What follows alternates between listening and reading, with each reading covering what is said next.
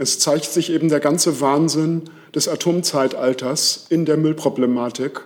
Und das ist unsere Last, dass wir das zu regeln haben, verantwortlich und vernünftig zu regeln haben. Aber es zeigt sich auch daran, dass die Tragweite eben, wie ich schon eingangs sagte, über Legislaturperioden weit hinausreicht und wir gut beraten wären, wenn wir das sozusagen stärker aufstellen würden als immer nur nach temporären politischen Mehrheiten. Und das ist unser Plädoyer. Zur Vorstellung des Zwischenberichts Teilgebiete durch die Bundesgesellschaft für Endlagerung, Kritik am Standortauswahlverfahren. Ich begrüße dazu Antje von Brok, die Geschäftsführerin des BUND, Jochen Stey, den, Stey, den Sprecher von Ausgestrahlt und Martin Donath, den Vorsitzenden der Bürgerinitiative Umweltschutz Lüchow-Dannenberg. Seien Sie uns herzlich willkommen. Liebe Hörer, hier sind Thilo und Tyler. Jung und Naiv gibt es ja nur durch eure Unterstützung. Hier gibt es keine Werbung, höchstens für uns selbst. Aber wie ihr uns unterstützen könnt oder sogar Produzenten werdet, erfahrt ihr in der Podcast-Beschreibung. Zum Beispiel per PayPal oder Überweisung. Und jetzt geht's weiter. Frau Bruck, Sie beginnen. Bitte. Danke sehr. Ja, ähm, herzlich willkommen auch von meiner Seite. Vielen Dank für Ihr Interesse. Ich möchte mit einem äh, persönlichen ähm, Einstieg anfangen. Als unsere Tochter vor zehn Jahren geboren worden ist, haben mein Mann und ich so spaßeshalber eine Liste geführt mit Begriffen, die sie niemals lernen muss. Neben Floppy-Disk und äh, VHS-Kassette war da auch Atomkraft. Wie realitätsfern dieser Witz ist, ähm, ist uns dann später aufgefallen. Und heute früh, als wir beim Frühstück so den Tag durchgingen und meine Tochter sagte, eine Million Jahre, eine Million Jahre, da denkt doch dann gar keiner mehr dran. Ähm, da war klar, sie wird und alle folgenden Generationen noch sehr lange mit der Herausforderung des Atommülls zu tun haben. Und daran wird die Dimension des Problems sehr deutlich. Sie sind hier, weil Sie sich eine Bewertung von uns erhoffen. Eine Bewertung des Berichts, der heute früh an dieser Stelle schon veröffentlicht worden ist. Dieser Bericht ist drei Jahre hinter verschlossenen Türen geschrieben worden. Wir haben immer wieder darauf gedrängt, dass zumindest Teile an uns, ähm, äh, an die Öffentlichkeit kommen, damit es gelingen kann, schon mal Teil, äh, Teilbewertungen vorzunehmen. Das wurde immer wieder vehement abgelehnt. Und Sie können sich vorstellen, dass wir deswegen eine detaillierte Bewertung nicht vornehmen können.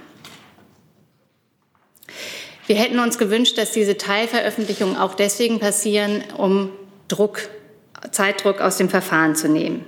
Die Fachkonferenz Teilgebiete wird jetzt die Weichen für den weiteren Prozess stellen.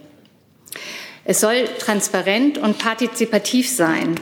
Und gleichzeitig haben wir nur wenige Monate Zeit, mit den Ergebnissen umzugehen. Der BUND war Teil der Atomendlagerkommission und wir haben zwar dem Abschlussbericht nicht zugestimmt, weil wir genau diese Partizipation äh, vermisst haben, aber wir haben uns nie aus dem Verfahren gezogen. Wir haben weiterhin kritisch den Prozess mit mit begleitet. Und wir erwarten, dass diese Begleitung auch mit entsprechenden Ressourcen untermauert wird. Wenn Menschen, Bürgerinnen und Bürger, die jetzt betroffen sein werden, diesen, diesen Bericht beurteilen sollen, dann müssen sie in die Lage versetzt werden, das zu tun. Sie brauchen Expertise, um den Bericht zu verstehen, und sie brauchen auch Expertise, um den Bericht beurteilen zu können. Das alles braucht Zeit, aber auch Ressourcen das jetzt für ehrenamtliche Reisekosten für diese, zu dieser Fachkonferenz zur Verfügung gestellt haben, war ein monatliches, ein monatelanges Ringen und ist natürlich nur ein Tropfen auf den heißen Stein. Drei Jahre, ich habe schon gesagt, wurde der Bericht geschrieben. Wir haben Zeit bis Juni, um uns damit auseinanderzusetzen. Unter Corona-Bedingungen ist es natürlich alles auch nicht einfacher. Ähm, bisher ist geplant, dass die Fachkonferenz überwiegend digital stattfindet. Wie die Beteiligung dann, also Fragen und Kommentare dann gemanagt werden, ähm, werden wir sehen. Und wichtig ist auch noch mal zu sagen, dass die Ergebnisse nicht bindend sind für äh, die Bundesgesellschaft, sondern ähm, nur eine beratende Funktion haben. Das alles fördert nicht die Glaubwürdigkeit des Verfahrens und ich möchte betonen, dass wir daran interessiert sind, dass dieses Verfahren äh, zu einem Ergebnis führt. Es braucht unbedingt einen Umgang mit dem hochradioaktiven Atommüll. Deswegen sind wir hier. Es braucht einen Standort mit der bestmöglichen Sicherheit, aber er muss glaubwürdig sein. Und deswegen ist es wichtig, dass die Fachkonferenz jetzt die Bewährungsprobe besteht, dass das Verfahren nicht fahrlässig aufs Spiel gesetzt wird. Und deswegen gilt Sorgfalt, Sorgfalt vor Eile. Vielen Dank. Sind Sie fertig? Dann ja. ist Herr Steidler. Ja, vielen Dank für Ihr Interesse. Ähm, erlauben Sie mir zuerst eine persönliche Bemerkung zu Gorleben. Äh, vor 43 Jahren hat Ernst Albrecht einen schweren Fehler gemacht. Der Preis dafür war hoch auf allen Seiten, ökonomisch, gesellschaftlich, für manche auch gesundheitlich. Und heute wird dieser schwere Fehler voraussichtlich geheilt. So gesehen ist das ein guter Tag, nicht nur für die Anti-Atomkraftbewegung, sondern für die ganze Gesellschaft. Und dieser Erfolg wäre ohne den unermüdlichen Widerstand von vielen tausend Menschen nicht möglich gewesen. Und was kann der Gesellschaft eigentlich Besseres passieren, als dass sich unzählige Menschen so für die Sicherheit der kommenden Generation einsetzen? Gorleben ist für mich der Beleg dafür, dass Fehlentwicklungen selbst gegen mächtige Interessen äh, der Wirtschaft und, und der Politik korrigiert werden können, wenn Bürgerinnen und Bürger mutig Verantwortung übernehmen. Doch dieser Tag hat auch eine Kehrseite, denn die Gorleben-Entscheidung ist ja nicht das Ende des Konflikts. Die Freude wird durch eine simple Tatsache getrübt. Der Atommüll ist immer noch da. Und von einer langfristig möglichst sicheren Lagerung sind wir heute noch sehr weit entfernt. Schlimmer noch, mit dem neuen Zugverfahren drohen neue Fehler. Denn aus dieser leidvollen Geschichte von Gorleben wurde aus meiner Sicht nicht die richtigen Lehren gezogen. Das neue Suchverfahren hat ja nur dann Aussicht auf Erfolg, wenn es die betroffenen Menschen überzeugt. Ein Ort soll für die ganze Gesellschaft das Atommüllrisiko auf sich nehmen. Und da es dabei keine absolute Sicherheit geben wird, ist es wichtig, auch auszusprechen, dass es ein Risiko ist. Heute scheitern mehr als die Hälfte aller Windparks in Deutschland am Widerstand der Bevölkerung. Doch hier geht es um Atommüll, um hochradioaktive Abfallstoffe. Und die Suche nach diesem Atommülllager hat also nur dann eine Chance, wenn die Betroffenen überzeugt davon sind, dass dieses Verfahren fair und gerecht ist, dass sie denjenigen, die suchen und denjenigen, die entscheiden, vertrauen können. Doch genau hier hat das neue Verfahren große Mängel. Es fehlt an Transparenz. Die geologischen Grundlagendaten, nach denen die BGE entscheidet, sind in relevantem Anteil nicht öffentlich einsehbar. Das heißt, die Betroffenen können nicht mit Hilfe von Fachleuten diese Entscheidungen überprüfen, die die BGE getroffen hat. So kann kein Vertrauen entstehen. Zum Zweiten, es fehlt an Rechten für die Betroffenen. Ähm, die Menschen in den Teilgebieten haben ja keine Mitwirkungsrechte, sie haben sehr eingeschränkte Klagerechte. Die im Gesetz vorgesehene sogenannte Beteiligung geht ja nicht über die Möglichkeit hinaus, Stellungnahmen abzugeben und niemand muss auf sie hören. So können auch die Ergebnisse dieser jetzt anstehenden Teilgebietekonferenz von der BGE einfach verworfen werden. Also die BGE entscheidet selbst, ob die Einwände gegen ihre Vorgehensweise ob sie die ernst nehmen möchte oder nicht.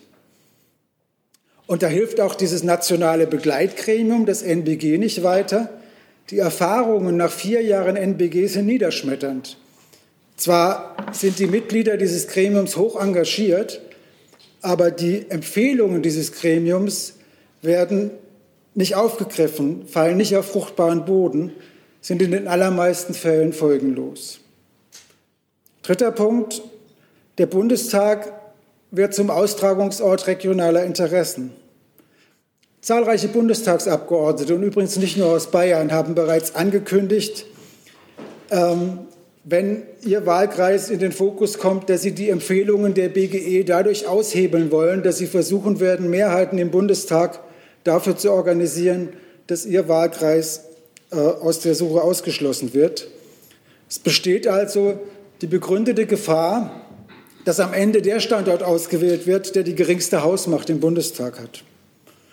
Und verstärkt wird dies durch die Tatsache, dass die geologischen Kriterien, die im Gesetz stehen, eben nicht rein wissenschaftlich festgelegt wurden, sondern in der Atommüllkommission ein politischer Aushandlungsprozess stattgefunden hat zwischen Landesministern und Ministerinnen, die versucht haben, Gebietsschutz zu betreiben und die Kriterien so zu verhandeln, dass ihr Bundesland bestmöglich geschützt ist. Das hatte zur Folge, dass einige dieser Kriterien relativ unspezifisch formuliert sind. Es gibt zum Beispiel keine Gewichtung der Abwägungskriterien. Und das führt dazu, dass der politische Streit über die Interpretation dieser Kriterien weitergehen wird. Und da in jeder Stufe des Verfahrens der Deutsche Bundestag entscheidet und eben nicht die Wissenschaft. Und weil der Bundestag die Empfehlungen der BGE nicht annehmen muss, deswegen ist der Konflikt damit eben nicht aus der Welt, sondern wird, je enger sich die Suche eingrenzt, umso verschärfter wieder ausbrechen. Meine Einschätzung ist, wenn in Sachen Transparenz und Beteiligung und Wissenschaftlichkeit nicht nachgearbeitet wird, dann droht dieses neue Verfahren zu scheitern. Und das ist angesichts der Situation in den Zwischenlagern, wo der Müll ja jetzt lagert, äh, eigentlich unseren Nachkommen so nicht zuzumuten. Mhm. Und erlauben Sie mir zum Schluss noch zwei Bemerkungen zu dem, was die BGE heute Vormittag gesagt hat.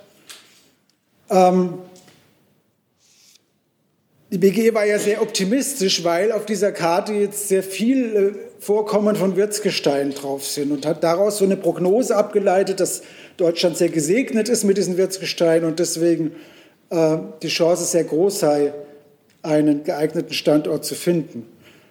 Ich sehe diesen Zusammenhang erstmal nicht gegeben. Also aus nur dem reinen Vorkommen dieser Gesteine lässt sich nicht ablesen, ob es am Ende einen Standort gibt, der wirklich die radioaktiven Stoffe für die lange Zeit sicher einschließt.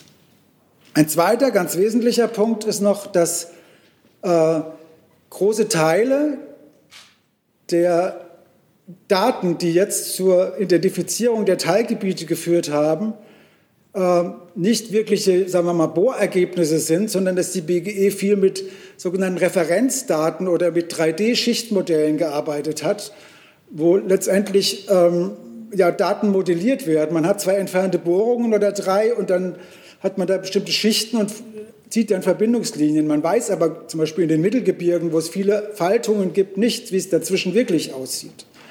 Das ist jetzt bei der Identifikation der Teilgebiete noch nicht das Problem.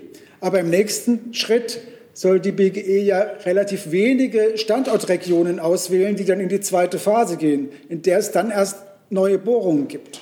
Und das passiert aber auf dieser dünnen Datengrundlage. Und wie die BGE auf dieser Datengrundlage diese Entscheidungen wirklich gut treffen will, ohne dass es eben wieder einen politischen Streit gibt, weil es für viele Gebiete keine ausreichende Datengrundlage gibt, das ist mein großes Rätsel. Vielen Dank. Herr Donat.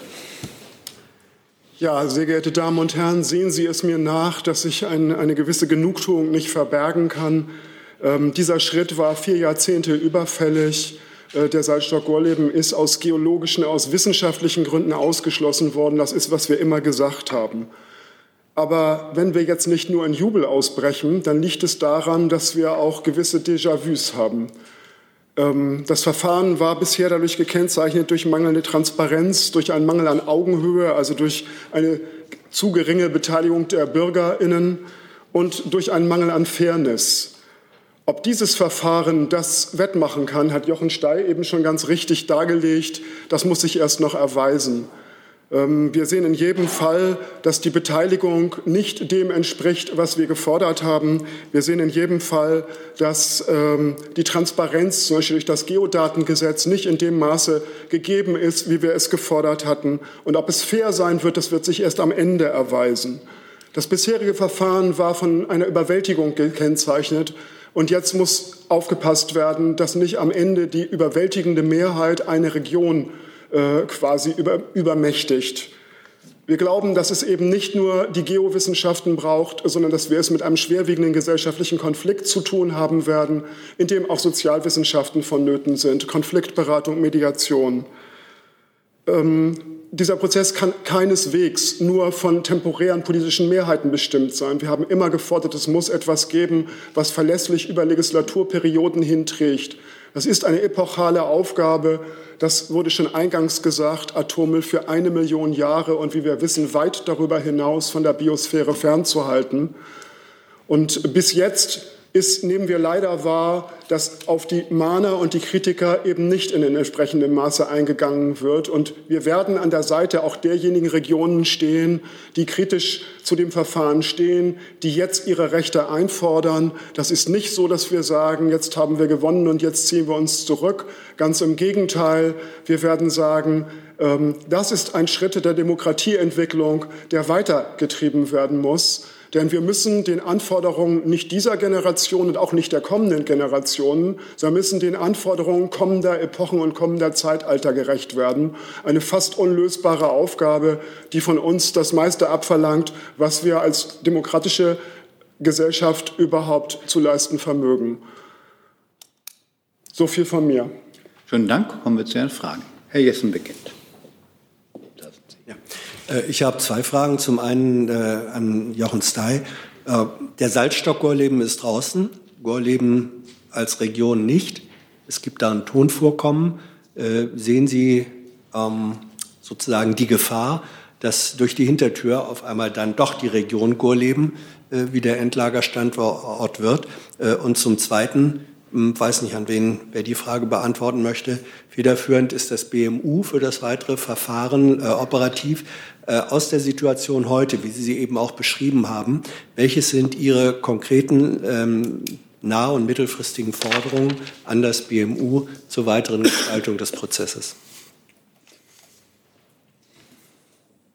Wer möchte beginnen? Ja, ähm, ich habe jetzt einen Frosch im Hals.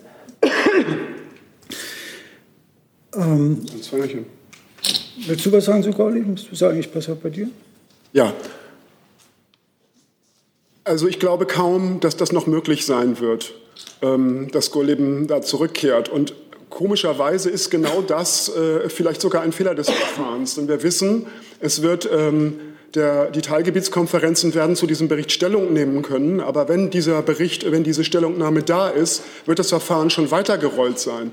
Es ist so, dass diese Stellungnahme berücksichtigt werden soll. Was das aber konkret heißt, das ist nirgendwo wirklich konkret äh, beschrieben. Und ähm, das ist ja eine unserer Kritiken, absurderweise. Gurleben ist in jedem Fall die Region mit im Rennen, weil, weil es flächig mit für Tonstandorte ausgewiesen ist. Aber wir haben nie gesagt, not in my backyard. Wir haben immer inhaltlich argumentiert und wir haben immer anhand, geo, anhand geowissenschaftlicher Kriterien argumentiert. Das werden wir auch in Zukunft tun. Also deshalb, die Besorgnis herrscht nicht. Aber die Forderung an das BMU ist natürlich, die Regionen, die sich jetzt befassen sollen damit, mit Geldmitteln auszustatten, sie mit Möglichkeiten auszustatten und ihnen auch äh, Mittel der Selbstermächtigung an die Hand zu nehmen. Denn wir sehen zum Beispiel, dass jetzt durch die aktuellen Corona-Situationen ähm, die eigentliche Beteiligungszeit zusammengedampft ist dass, die, dass quasi die Möglichkeit, in Tagungen zusammenzutreten und begleitende Informationsformate zu besuchen, eingeschränkt ist. Das muss berücksichtigt werden. Die Menschen müssen auf Augenhöhe gebracht werden. Das ist nichts, äh, was die Menschen selber leisten können, sondern sie müssen abgeholt werden. Betroffene Regionen, Bürgerinnen und Bürger und Kommunalparlamente müssen dafür ausgestattet werden. Das ist eine der Forderungen an das Umweltministerium. Vielleicht dazu noch ergänzend, ähm, wir, erleben das auch in unseren eigenen Reihen. Äh, der BUND ist ja sehr ehrenamtlich äh, äh, gestaltet und ähm, unser Ehrenamt kommt einfach auch an äh, Kapazitätsgrenzen. Wenn man äh, sowas neben einer Berufstätigkeit ähm, noch begleiten soll, dann, dann sind irgendwann die Grenzen erreicht, wo man auch auf sich, also selbsterhaltend auf sich achten muss. Und ähm, das ist klar, dass also alleine der Prozess, der gestaltet werden muss, sehr viel Zeit nimmt, aber dass eben auch das Verstehen eines solchen Berichtes auch eine, eine Begleitung durch Experten braucht und ähm, wenn man dann eben kritische Fragen stellt, dass man dann auch die Möglichkeit hat, diese kritischen Fragen überprüfen zu lassen von Menschen, die äh, einfach aufgrund ihrer Fachexpertise diese Fragen beantworten können.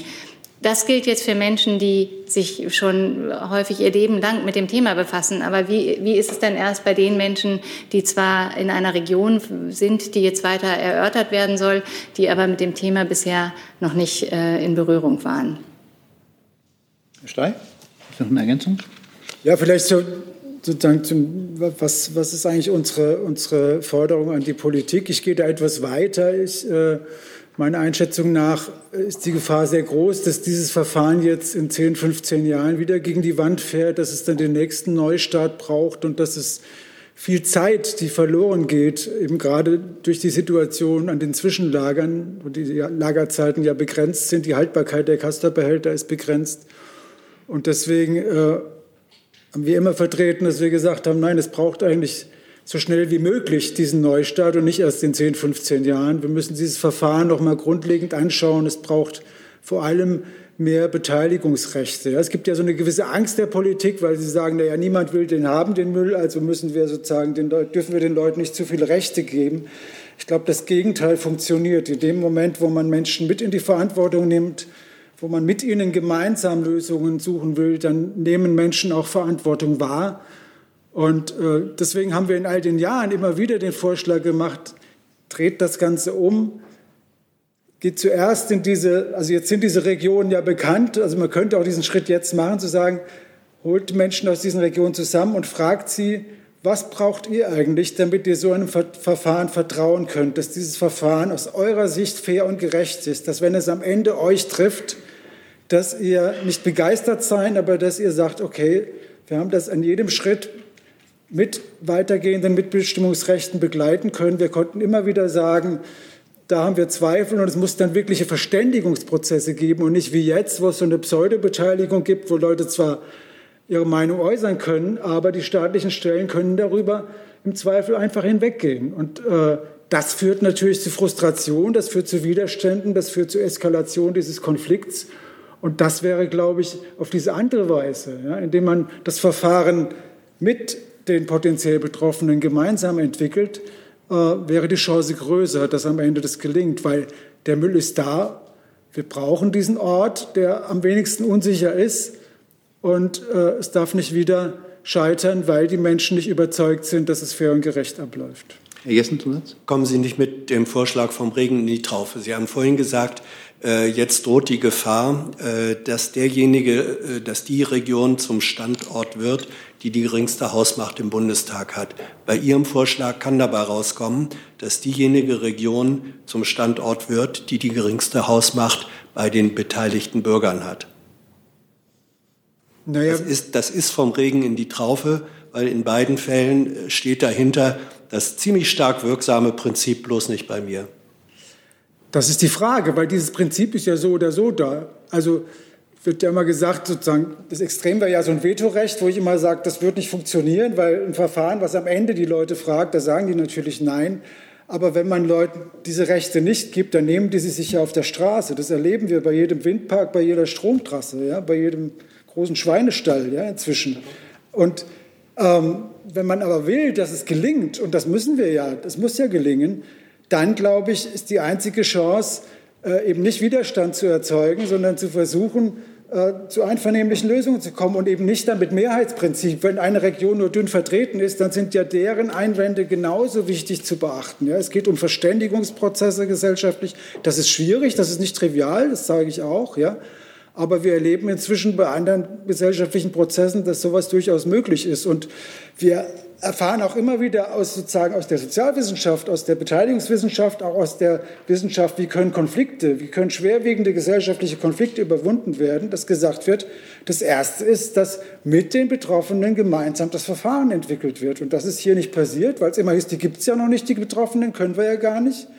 Ähm, aber jetzt gibt es sie.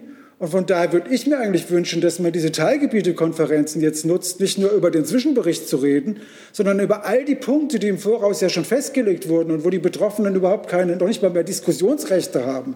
Ja, die Kriterien, die Sicherheitsanforderungen wurden kürzlich erst beschlossen im Bundestag. Und jetzt plötzlich gibt es Betroffene, die darüber vielleicht diskutieren wollen, ist aber schon beschlossen. Also es gibt ganz viele Punkte, die man eigentlich mit der Gesellschaft äh, ja letztendlich ja nicht umhin kommt, die Menschen zu überzeugen davon. Und Überzeugung geht am besten, wenn man, wenn man Verständigungsprozesse hat, wo es Rechte gibt für die Betroffenen und nicht, na, ihr dürft was sagen und wenn ihr nicht einverstanden seid, dann ist es am Ende doch so, dass es dann wieder die Polizei durchsetzt. Ich glaube nicht, dass das funktionieren wird. Herr Dunat? Ich möchte auch noch mal darauf antworten, weil ich denke, es betrifft tatsächlich das Verhältnis der Regierung und des Parlaments zur Bevölkerung. Und ich glaube, es ist ein evolutionärer Prozess, das denken wir sicherlich alle hier im Raum, ähm, der Emanzipation demokratischer Bürgerinnen und Bürger.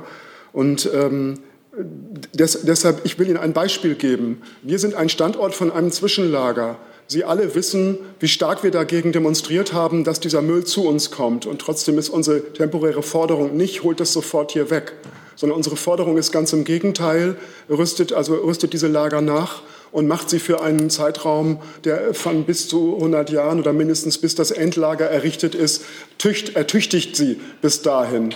Und ich glaube, das, das ist eben, das kann man der Bevölkerung zumuten, Mitverantwortung für derartige Themen zu übernehmen. Aber es hat eben was damit zu tun, welches Bild hat man voneinander. Und ich denke, in einer freiheitlichen Demokratie sollten wir ein emanzipatorisches Bild von Bürgerinnen und Bürgern haben. Wir jedenfalls haben das. Frau Hombruck? Ja, alle drei, wie wir hier sitzen, sind ja interessiert daran, einen sicheren Umgang mit dem Atommüll zu finden. Und zwar in Deutschland. Wir, wir, lehnen alle explizit ab, dass der Müll exportiert wird. Und das, obwohl wir uns alle jahrzehntelang für den Atomausstieg eingesetzt haben. Das ist also gar nicht unser Müll, das ist eigentlich nicht unsere Verantwortung, aber wir finden, es ist eine gesellschaftliche Verantwortung, die, die, der wir uns stellen. Alle Erfahrungen, die wir als BUND gemacht haben, zeigen das, was Jochen Stey gerade beschrieben hat, dass eine frühzeitige Beteiligung dazu führt, dass man ähm, gemeinsame Lösungen findet, dass Prozesse tatsächlich auch beschleunigt werden können durch frühzeitige Beteiligung. Und ähm, das ist, glaube ich, ganz, ganz gravierend bei einer solchen Aufgabe, wo man natürlich vermuten muss, dass jeder sagt, bei mir nicht. Wir haben als BUND ähm, einen Prozess schon vor zwei Jahren gestartet, wo wir gesagt haben, unsere Orts- und Kreisgruppen werden betroffen sein. Irgendwann kommt dieser Bericht und dann wird da, da drinstehen, eure Region wird jetzt weiter untersucht. Und wir wollen die in die Lage versetzen, sich damit auseinanderzusetzen. Nicht, damit sie möglichst viele Argumente finden, um Nein zu sagen, dass es bei ihnen natürlich nicht geht, sondern um eine gute Suche mit einem möglichst guten Lager zu ermöglichen. Herr Kreuzfeld.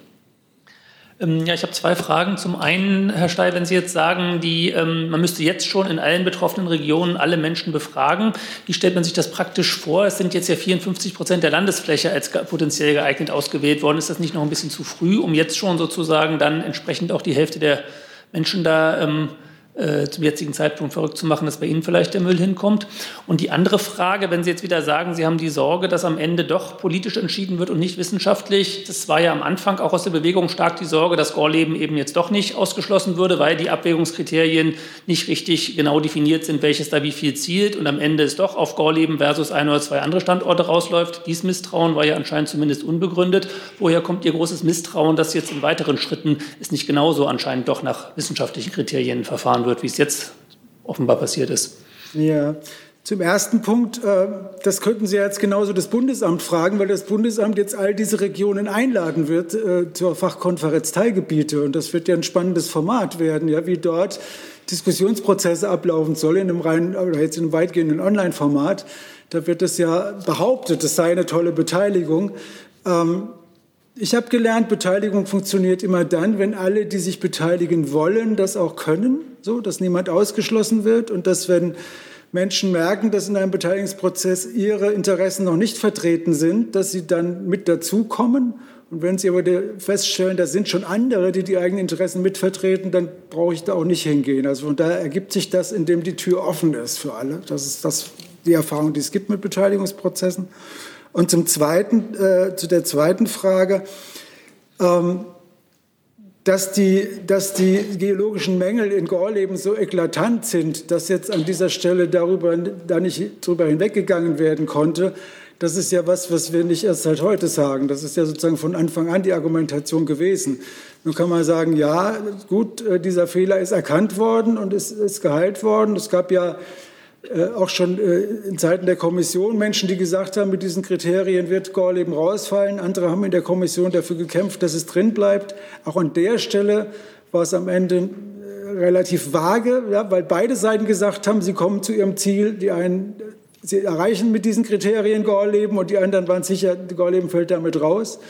Ich habe jetzt auch noch nicht äh, durchlesen können, wie die BGE jetzt konkret äh, diese Entscheidung begründet, aber sie ist natürlich mit diesen Kriterien begründbar, ähm, weil die geologischen Mängel auch besonders stark sind in Gorleben und weil, glaube ich, auch klar geworden ist, und das ist ja, glaube ich, auch denjenigen, die vielleicht in der Vergangenheit für Gorleben waren, sehr leicht vermittelbar, dass bei dieser Zufallsentscheidung von 1977 äh, es ja an ein Wunder grenzen würde, wenn das nun gerade der bestgeeignetste Salzstock von den vielen, die es äh, in Norddeutschland gibt, nun gewesen wäre und das schon jetzt bei diesen äh, Daten, die vorliegen, sehr klar und offensichtlich ist, dass es Salzstücke gibt, die weniger Mängel haben als Gorleben und von daher glaube ich, war das an der Stelle dann auch schwer zu halten.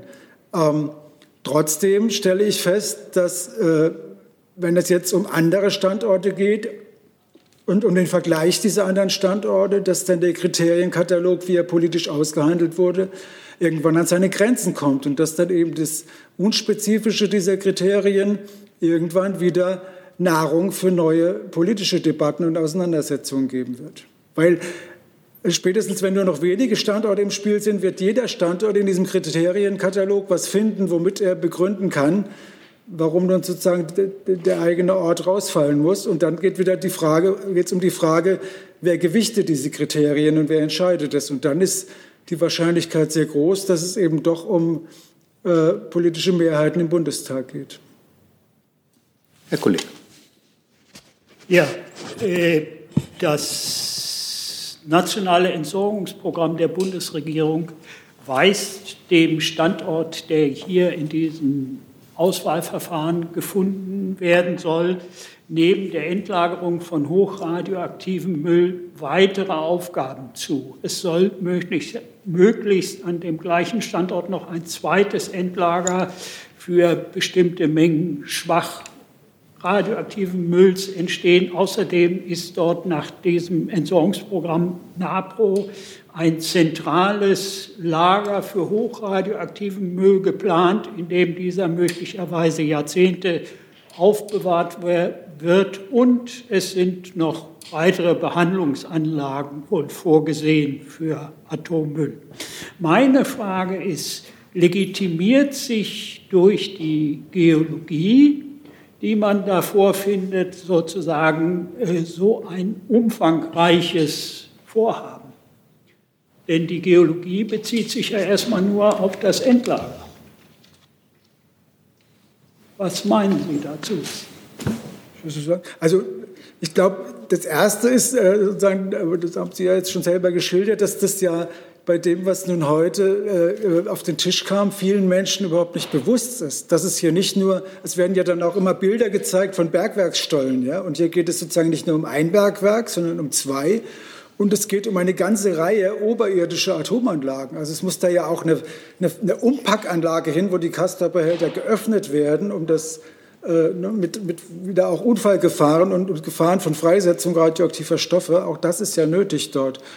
Und ähm, die Frage ist ja auch, wenn ich diesen Plan der Bundesregierung richtig in Erinnerung habe, ist es ja auch so gedacht, dass dieses äh, oberirdische Castorlager ja schon zu einem Zeitpunkt eingerichtet werden soll, wenn das, das Bergwerk noch gar nicht genehmigt ist endgültig. Ja? Das heißt, es könnte sein, dass das Genehmigungsverfahren noch scheitert und dann dort ein neues zentrales Zwischenlager entstanden ist und dass äh, Castortransporte an einen Standort, der noch nicht sozusagen einvernehmlich entschieden ist, äh, äh, zu Konflikten führen. Das haben wir ja alle am Beispiel Gorleben erlebt. Und äh, letztendlich ist das die Steilvorlage für die Bevölkerung dort, äh, einen Hebel zu finden, wie sie den Konflikt eskalieren kann, wenn sie das äh, möchte. Und, aber dass es am Ende, wenn man die geologische Tiefenlagerung befürwortet, hauptsächlich bei der Standortauswahl um, um die geologischen Kriterien unter Tage geht, das erschließt sich mir schon. Ja. Also es war,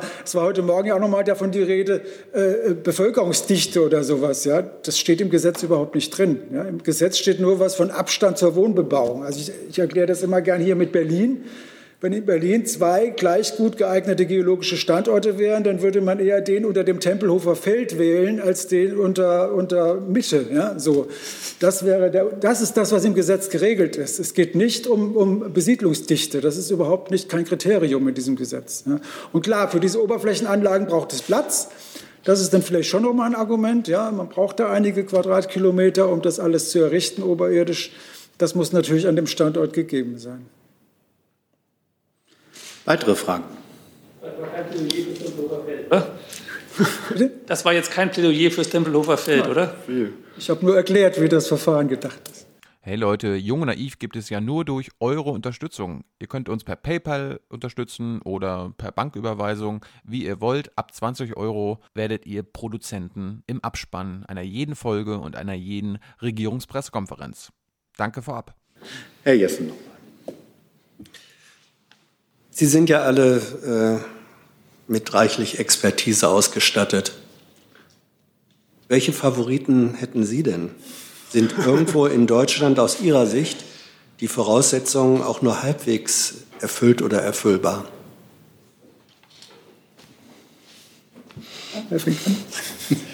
Diese Expertise äh, beanspruche ich tatsächlich überhaupt nicht für mich, kann ich Ihnen nicht zu sagen. Also ich finde zwei Sachen schwierig. Ähm, ich sehe auch, dass es eine Aufgabe ist, in den Atommüll im Inland zu lagern.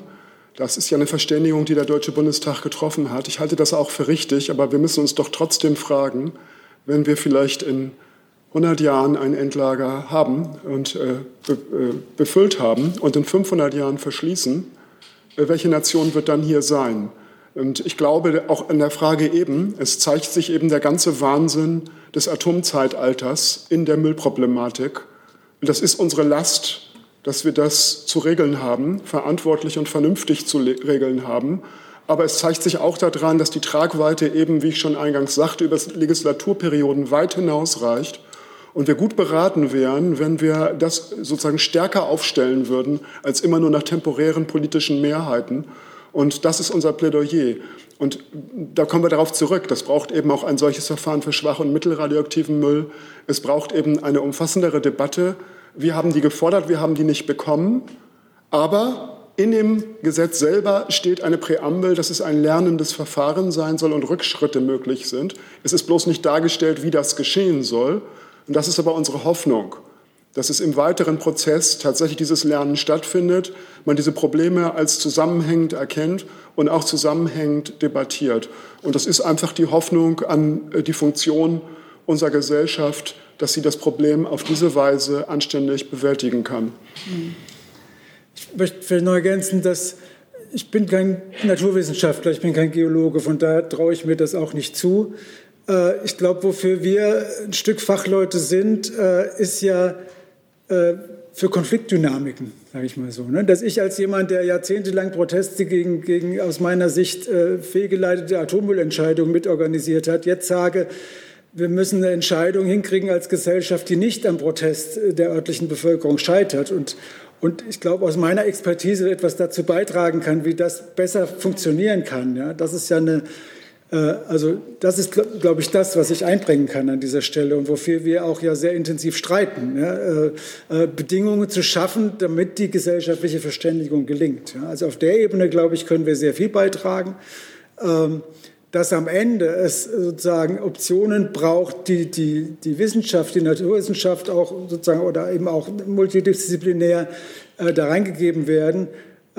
Und die dann aber sozusagen diese verschiedenen Optionen dann auch zur Diskussion gestellt werden und äh, es versucht wird, darüber eine Verständigung zu erzielen. Da gibt es ja das Beispiel äh, im Asse-Begleitprozess, wo es diese Arbeitsgruppe Optionenvergleich aus Wissenschaftlern gab, aber dann am Ende ja auch mit der Zivilgesellschaft zusammen dann überlegt wurde, was folgt jetzt aus diesem Optionenvergleich. Äh, das könnte ein Weg sein, ja, damit umzugehen, aber wir sind nicht die, die sagen, wir kennen die Geologie besser als die Wissenschaftsgemeinde. Weitere Fragen? Das sehe ich nicht. Dann bedanke ich mich. Ich möchte darauf hinweisen, draußen auf dem Tisch liegt eine Stellungnahme der Atommüllkonferenz, also von 50 äh, Umweltverbänden und Initiativen, die so jetzt auch gerade zu der kommenden Fachkonferenz Teilgebiete und zu den Bedingungen dazu sich äh, sozusagen heute auch geäußert haben. Das Da bitte ich noch um Beachtung. Dankeschön. Vielen Dank. Danke, Herr Feldhahn. Ich wünsche einen schönen Tag. Dankeschön, Herr Feldhahn.